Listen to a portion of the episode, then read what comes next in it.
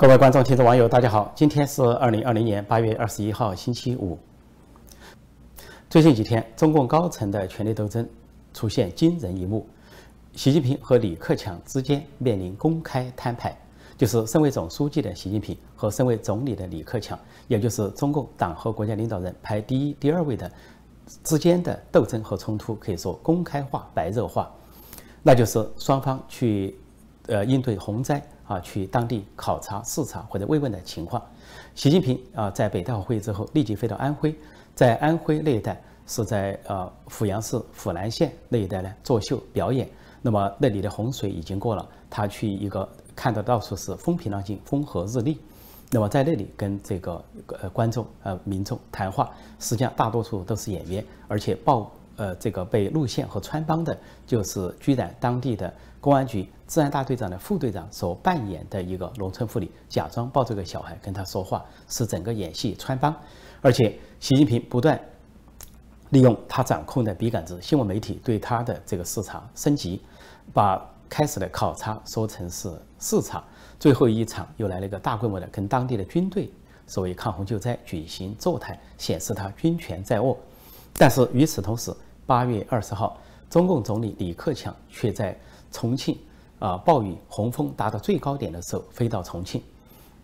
当天，重庆的这个洪水高位啊，超越了一九八一年，达到了一九零五年以以来的最高点，可以说洪水泛滥。那么，李克强选择到最危险啊，洪峰最猛啊，这个暴雨成灾啊，洪水猛涨，饱受洪水袭击的这个重庆市，而且一下飞机，他就乘火车、乘汽车。转到最严重的叫重庆市潼南区双坝村去进行视察，而且他跟习近平显得不同的是，习近平穿戴整齐啊，鼓着一个大肚子，两手背在背后，像一个大官来了一样。但是李克强却穿着一双雨靴，踩踏着泥水，甚至踩在水里去看望民众，而且呃是叫慰问，既不是讲考察，也不是视察。而李克强所讲的话跟习近平也是完全不同，大别苗头。李克强讲到当地的民众说：“呃，你们这些人民就是国家的组成，啊，呃，人民、企业啊，个体工商户就是这个国家的组成。暗示这个国家的组成并不是党和政府，并不是中共当局、习近平当局所宣传的国家就是党，党就是国家，或者国家就是政府。”懂不懂讲国家安排国家分配，就是讲政府安排政府分配。但是李克强这里是讲的是接地气的话，接民众的话。他说，多数人都是平凡人，但是平凡人凝聚在一起，团结在一起，就能产生上上智，就上上的智慧。他说，大家一起团结，一起合作。他用的是合作，不是居高临下的训斥。他说，这个上上智就能变成大大智。总之，他是把人民和平凡人摆在主体位置，摆在被尊重的位置，并不是一口一个党和政府。他到田间去查看这个受洪水啊这个袭击的呃农田，他掰开一个玉米，说看这个玉米里面都坏了，看来是不能收成了。但是他说好在人员的伤亡避免了，他这就是留得青山在，不怕没柴烧。他的意思是说人。人命是最重要的，只要人还健在，就能够重建家园。李克强这些接地气的话讲出来之后，赢得周围的掌声喝彩声，而且也看得出周围不像是有群众演员，也不排除其中有一些群众演员，或者说一些官员的布置。但是总体说来，跟习近平那种明显的布置演员、明显的表演、明显的导演的痕迹，那可以说是天壤之别。习近平在安徽，李克强在重庆，这是两个对照的场景。但是最大的问题来了，那就是党媒官媒的宣传。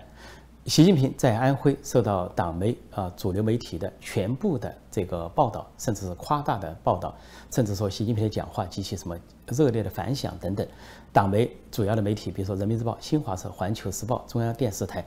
呃，全程的大面积的大规模的报道习近平。呃，都是头版头条，甚至占据头版头条的很多条，几乎都被习近平所占满。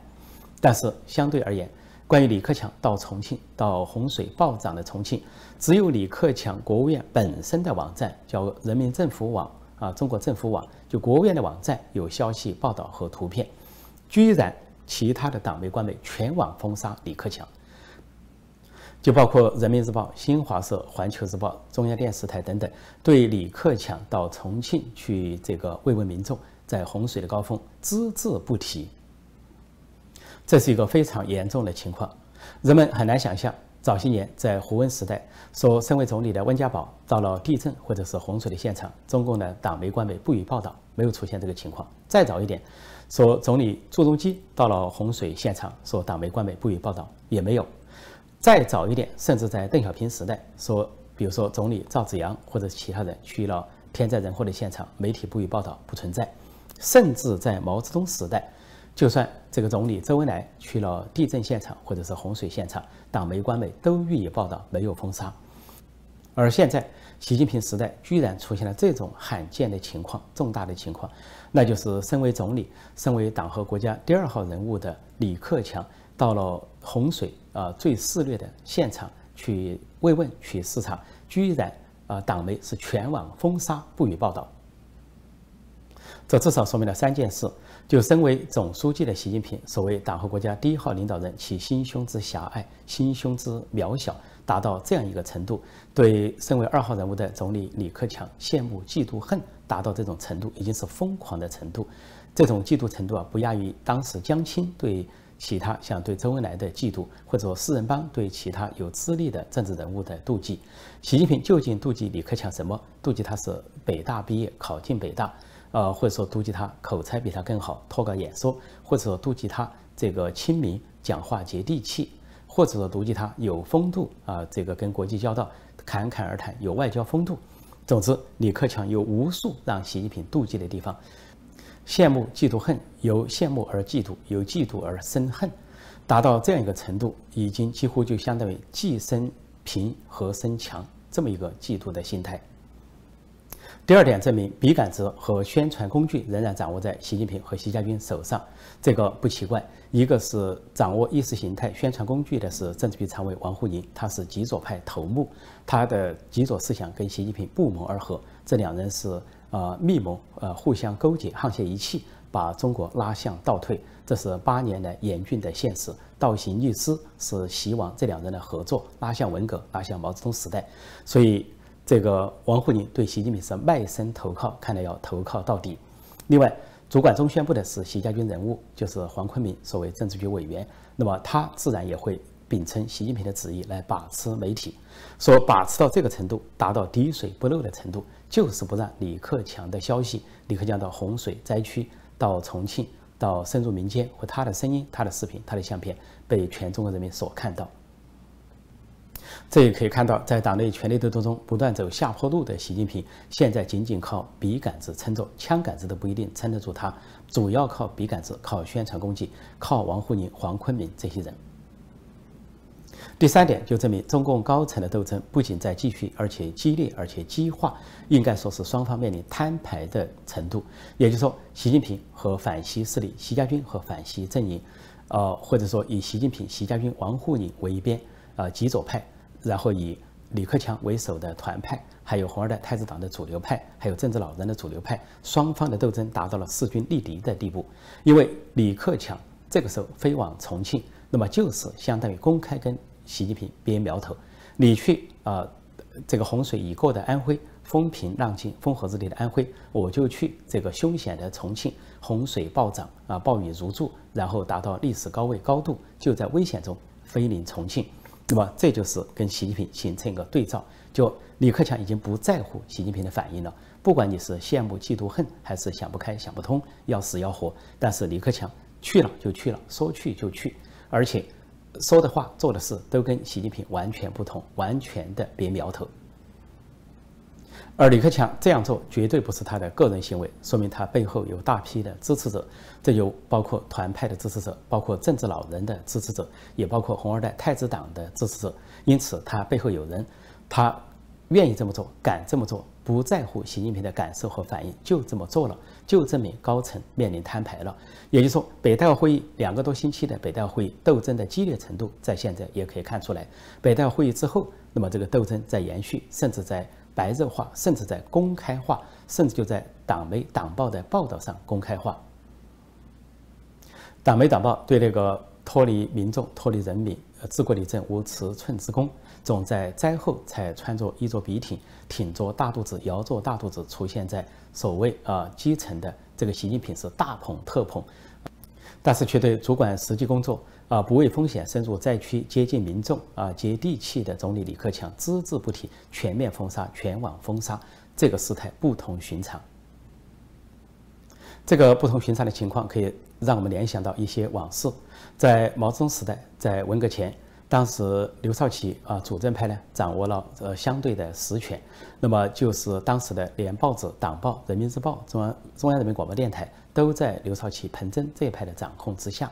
当时毛泽东想翻盘，想通过发表一些文章，尤其是他支持姚文元所写的《海瑞罢官》，把矛头指向彭德怀，他想在。这个党媒官本上发表都不能发表，啊，他后来这个怒批说彭真所把持的北京和这个媒体是针插不进啊，水泼不入。毛泽东是找到上海，啊，找到上海的《文汇报》来发表姚文元这篇文章，然后从上海的舆论来反攻北京，就说明连毛泽东这个开国之君当时都可以受到媒体的限制，达到了一个程度。当时的刘少奇和毛泽东的位置跟今天的李克强和习近平的位置处在一个相反的位置上。后来毛泽东是通过十年文革打到了刘少奇和一大批的务实派之后，才夺过了对媒体的控制权。从此呢，就按照自己的旨意为所欲为，动不动在媒体上刊登他的最高指示，并且用着重号表示。还有一件事，就是在邓小平晚年，他在一九八九年呃下半年卸任了军委主席，然后表面上回归一个平民，就让江泽民当了党政军大权，所谓总书记、国家主席、军委主席。江泽民呢，也随后呢逐渐接管了媒体大权，尤其在他的军师、狗头军师曾庆红的谋划下，控制了这个媒体。那么以至于邓小平在晚年的时候啊，看见江泽民和李鹏要走回头路啊，不改革，这个反倒退，啊，看不下去。那么他就故意到南方去走一趟啊，到广东、到上海各地走一趟，走一趟之后发表一些讲话，说谁不改革谁下台，说步子要快一些，胆子要大一些，想推动经济改革。但是居然邓小平的讲话也被全网封杀，被江泽民所把控的媒体全网封杀，不予报道。邓小平后来要突破这一点，就被迫找到了珠海的珠海特区报，还有深圳的深圳特区报。当时这个珠海特区报报道的标题是“东方风来满眼春”，就是邓小平南巡纪实。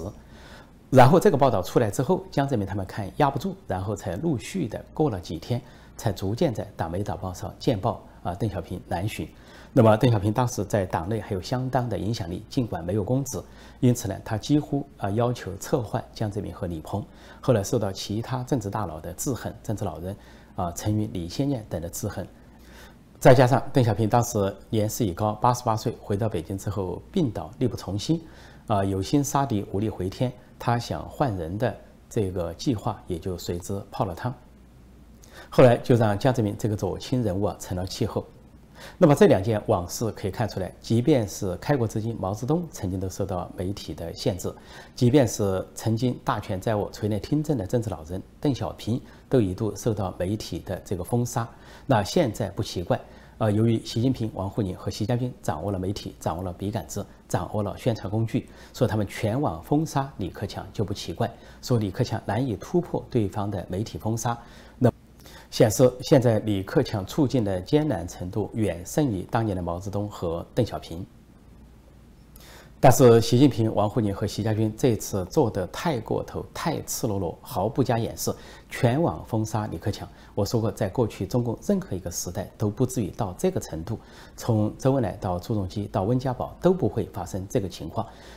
习近平、王沪宁和习家军对李克强的全网封杀，还有习近平跟李克强的斗争公开化、公开的摊牌。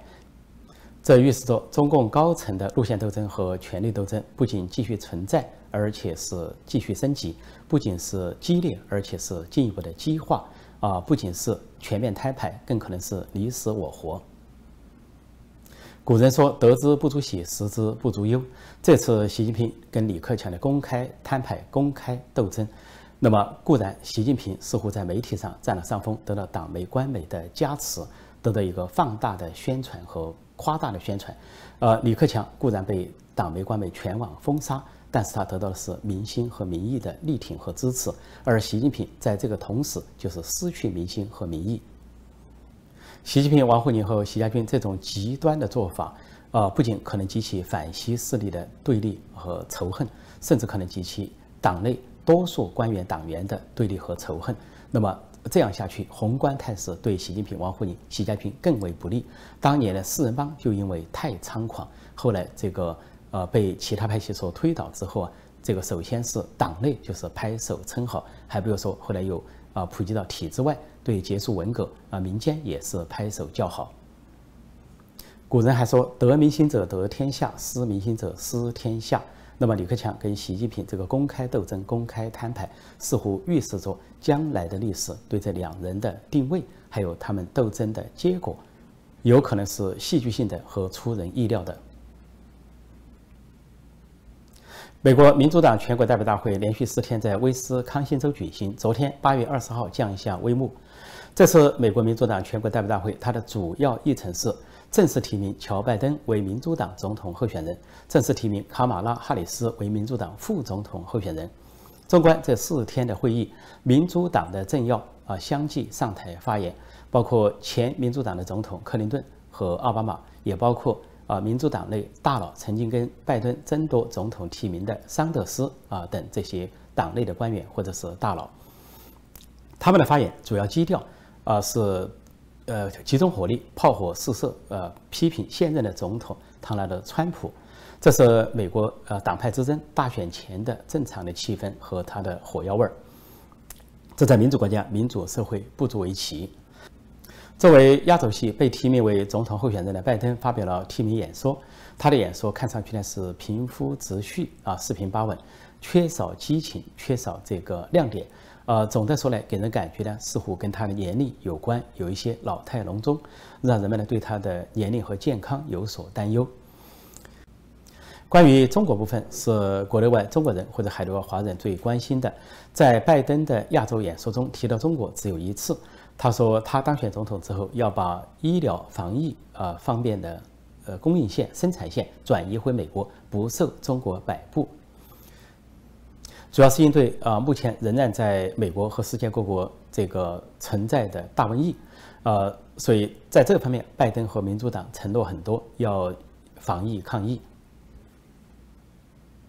但无论是拜登还是其他民主党人物，在发言中对大瘟疫的来源和传播以及中国的隐瞒都没有提到，也没有提到对中共要追债索赔，所以相对说来调子比较软。主要的火力是党派之争，对准的是共和党和现任的总统川普，啊，主要是要给这个选民造成一个印象，说川普应对大瘟疫无力，或者说应对无方，导致使大瘟疫还继续存在。不过最近一些天啊，在美国的瘟疫情况呢，感染人数和死亡人数都在显著的下降，尤其纽约州啊，昨天还出现了零死亡，感染人数也急剧下降。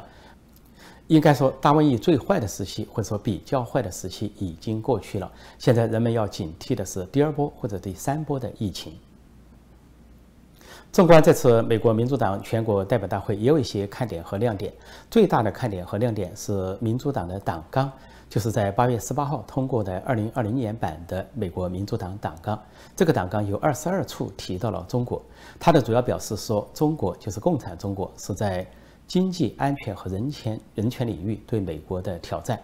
而民主党的一个主要应对方案是要团结和联合盟国，共同对付中共，建立一个国际阵线。也就是他们暗示，啊，他们批评现任总统川普是搞单边主义，那么得罪了呃一些西方盟国，比如说法国、打德国啊这些西方大国。那意思就是说，把它还原为多边主义，也就是说。最大程度的联合西方来共同抗衡中共，那么这一点可以给中共构成一个国际上的强大压力。不过，如果按照拜登所说的，要降低国防开支、降低军事预算，那用于这个民生或者是对弱势群体的补贴，那么这样会在军事上降低美国的硬实力。如果军事上的硬实力有所降低，那么面对一个武装到牙齿、一党专政、想怎么用钱就怎么用钱的中共当局、中共的军力，那有可能使美国在应对中共方面有所发力，或者说令人担忧。但是这份二零二零年版的民主党党纲也有个最大的看点、最大的亮点，或者说最大的闪光点，就是关于台海两岸关系的描述。对照二零一六年版有一个显著的改动，也是一个微妙的改动。二零一六年版它的三句话是这么说的：说美国恪守一个中国政策，恪守与台湾关系法，继续支持按照台湾人民意愿和最大利益的前提下和平解决两岸问题。那么这一次的民主党全这个党纲就发生了一个显著的变化，把第一句话拿掉了，就是没有不存在那句话了，就是恪守美国恪守一个中国政策这句话拿掉，直接就说美国恪守与台湾关系法，啊，继续支持呃在台湾人民的意愿和最大利益的前提下和平解决两岸问题。这个民主党党纲可以说是一个重大的宣示，或者说是一个强烈的信号，那就是民主党看到了台海两岸发展的这个趋势，还有世界的走向。也就是说，如果拜登和民主党胜选，他们要承认两个中国，或者是一中一台，或者是台湾独立。那么两个中国就是中华民国和中华人民共和国，一中一台就是台湾跟中国啊是两个不同的国家。或者就是台湾独立，这是台湾的主流民意。那民主党这个姿态就强烈暗示啊，民主党政府有可能同时跟中华民国和中华人民共和国建交。至于中共是否要断交，那就由得他。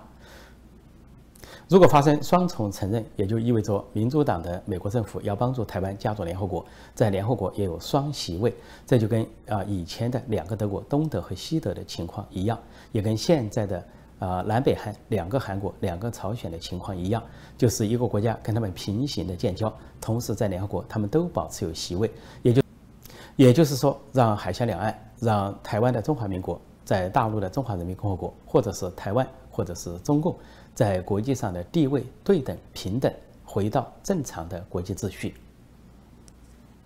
既然民主党都有这样的主张，那共和党肯定不甘落后，那就不能排除一个戏剧性的变化。呃，就是在川普当选连任之后，就有可能啊，很快宣布跟台湾建交，实行海峡两岸的双重承认。另外，甚至可能发生更戏剧性的变化，就是在大选前，在今年十一月三号投票前，突然就发生戏剧性的事件：美国共和党政府啊所主导的美国外交政策突然承认台湾，并跟台湾建交，为海峡两岸和国际社会投下一个震撼弹。关于美国大选的选情，本来前一段时间，呃，民调或者说主流媒体的民调都显示，啊，拜登领先川普，啊，领先的是两位数十几个百分点。但是最近一些时间，这个领先幅度在缩小，在收窄。即便是呃以左派民主党啊这种价值为体系的呃主要主流媒体，包括 CNN，就是美国新闻有线新闻电视，他做的民调都显示，啊，拜登的领先幅度啊跟。拜呃跟川普的领先幅度相距已在百分之四以内，那么这是正正常的误差，而且这个相差的幅度有可能就显示两人已经势均力敌，而再经过一段时间，不排除川普的民调反过来反超拜登，处于领先地位。那么这个有点类似于二零一六年的情况，当时的呃民主党候选人希拉里·克林顿一直在民调中领先，一直到大选前的一天。大选投票日，他都领先。事实上，在人投票中，当时的呃希拉里·克林顿，他也是比川普的这个人投票多了百分之一或者百分之二。但是，美国是以州权为计算的这个选举结构制度，就是以选举人票，每个州的选举人票，那就不仅体现人民的意志，也体现州的意志和州的特质，就是美国的联邦啊各州自治这么一个合众国的性质。因为民主党的票仓主要是人口多的州，就是边疆州或者说海岸州，像加利福尼亚州、纽约州。因为这些州的选民结构啊，一个是呃偏向呃这个左翼，另一方面呢是呃移民背景，还有少数民族、有色人种，还有弱势群体等等，占相当的比例。那么他们呢是民主党的传统票仓，所以这些人口密集、人口多的州都是民主党的。传统票仓，但是最后根据五十个州的平衡，啊，民主党或者民主党的候选人，即便在人头票上略占上风，但是如果在选举人票，在各州的选举人票落败，他也是落败。这就是二零一六年的情况。那么这次二零二零年仍然有可能让二零一六年的情况重演。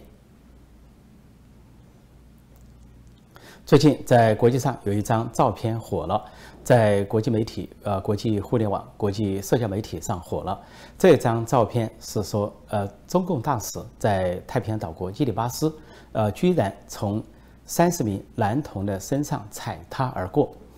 那么这张照片之后，呃，轰动轰动世界，那么世界都纷纷议论，这代表了中共在其他国家的新殖民主义霸权，还有代表了中共践踏人权、踩踏人权。因为以踩他人的身体为标志，那中国当局做了自我辩护，说这是这个岛国的一个风俗传统。那么这个岛国因为刚跟呃离开了跟台湾的外交关系，跟中共建交，他的政府官员也出来呃帮中共辩护，也说成是当地的一个风俗。但是当地的风俗这个主要用于婚礼对长辈的尊重，用于外交场合实际上没有记载。比如说，这个国家跟台湾有十六年的外交关系，但是并没有任何事情或者图片、视频显示台湾的官员或者是台湾的大使有踩踏着当地啊孩子的身体走过去的镜头。不仅台湾没有，就算跟基里巴斯有密切关系的啊周边比较大的国家，像澳澳大利亚和新西兰也没有。澳大利亚长期跟太平洋岛国都有密切的关系，相当于是盟国，而澳大利亚是他们在太平洋岛国的一个中心。但是澳大利亚的大使官员从来没有这样的事情去踩踏着当地的孩子的身体而过，新西兰也没有。现在这件事情不仅受到国际上的批评，就连澳大利亚、新西兰的官员都出来批评，认为这个太过分，是一种中共霸权的象征。所以无论如何解释不过去，最后只能解释为，就像苏联创始人列宁所说的一句话：“外交是内政的延续，有什么样的内政，就有什么样的外交。”民主国家，呃，坚持的是民主、自由、人权、法治和普世价值，它输出的也就是民主、人权、自由、普世价值，而且输出的是对人的尊重、对人权的尊重。中共是一个一党专政的国家，是专制于腐败，那么它输出的也就是中共的专制于腐败的价值，也就是对人权的践踏和踩踏。说中共这位大使叫唐松根，去基里巴斯就是这样踩踩踏着当地。三十名儿童的背脊走过去，即便说是双方商定的一个仪式，或者是某种风俗，你走得过去吗？你踩得下去吗？你应该踩吗？换到其他人，澳大利亚的官员、新西兰的官员、台湾的官员，或者是美国的官员，他们同不同意这样的仪式？他们踩不踩得下去？在三十名幼小的男童的身体上走路，这是何等的践踏！践踏！男童的身体也践踏男童的尊严。如果非要说这是当地的一个习俗或者风俗，那一定是陋习和败俗。所有民主国家、文明国家绝对会回避这样的陋习和败俗，而绝对不会予以配合，也不会提出这样的非分的要求。中共从台湾手中夺取了跟基里巴斯的外交关系，就是一种象征。民主台湾失去了这个外交关系，而专制中国、共产中国得到了这样的外交关系，而这个国家得到了什么？那么基里巴斯的官员普遍的腐败，也就是说，肯定中共是用金钱收买了他们，而且中共要把“一带一路”立即推进到这个岛国，说跟这个岛国要去修建什么路，要提高什么啊岛的高度啊，防洪水等等，但是中间的这些回扣。这些利益啊，利益输送不仅会落入当地官员、腐败官员的腰包，而更多的恐怕会落入中共相关官员的腰包。所以，一个国家是选择民主还是专制，即便在外交关系上都有它的重大的意义和价值。那么，中共这个官员、这个大使，呃，践踏着三十名男童的身体走过去，这将这个镜头将定格在二十一世纪新世纪，定格着中共。践踏生命、践踏人权、践踏人类尊严的败行劣迹。好，今天我就暂时讲到这里，谢谢大家收看收听，再见。你们就是组成的国家呀，我们是人民组成的，是不是？你们市场、企业、个体工商户活起来，生存下去，再发展起来。